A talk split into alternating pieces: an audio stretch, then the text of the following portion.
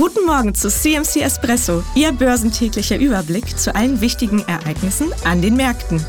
Mit Jochen Stanzel von CMC Markets. Der Germany 40 hat im Stundenintervall einen intakten Abwärtstrend, solange er unter 16.888 Punkten bleibt. Daran ändert auch der Anstieg über 16.800 Punkte heute Morgen nichts. In den Intervallen über einer Stunde, also vier Stunden Tag, Woche, Monat, bleibt der Aufwärtstrend intakt aufwärts gerichtet. Ein Aufwärtstrend stirbt man grundsätzlich keinen Alterstod und eine Pause bedeutet nicht, dass er bereits beendet ist. Eine Fortsetzung der Rallye weit über 17.000 Punkte ist mit einer starken Wall Street im Rücken weiterhin grundsätzlich möglich. In New York könnte der S&P 500 Index versuchen, auf ein neues Allzeithoch anzusteigen, nachdem bereits der Nasdaq und Dow Jones diese Bestmarken erklommen haben. Mit einer starken Wall Street im Rücken könnte der Germany 40 in dieser Woche noch einmal ja seine Hochs und Widerstände austesten. Insbesondere im Fokus ist dabei eben die 16.888 Punkte Marke. Die westlichen Börsen haben sich im Moment von den negativen Nachrichten aus China abgekoppelt.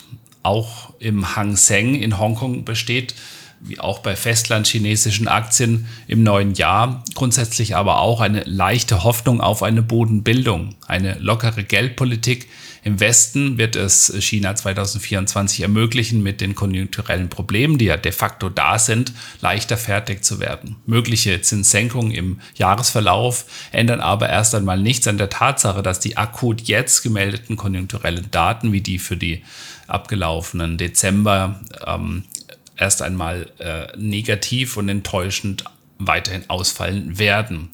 Der Ölpreis reagiert empfindlich auf die Entsendung eines iranischen Kriegsschiffs ins Rote Meer. Die Ölpreisverteuerung um gut 2% heute ändert aber nichts an der Tatsache, dass ein Überangebot am weltweiten Ölmarkt im ersten Quartal wahrscheinlich wird und sich der Ölpreis seit September von rund 96 auf 73 Dollar verringert hat. Der Abwärtstrend im Ölpreis ist in allen großen Zeitebenen abwärts gerichtet also ist intakt. Im Moment gibt es genug Öl und daran ändern auch erst einmal die Spannungen im Roten Meer im Moment nichts. Der Bitcoin bricht auf ein neues Zwei-Jahres-Hoch aus. Der Bitcoin bleibt im Moment spannend wegen Spekulationen auf eine Zulassung eines Spot-ETFs an der New Yorker Börse und das bevorstehende Halving. Insgesamt ist bei den Kryptos in den letzten Monaten ein stetig weiter wachsendes Interesse der Anleger zu beobachten und das neue Hoch im Bitcoin könnte dieses Interesse noch einmal verstärken.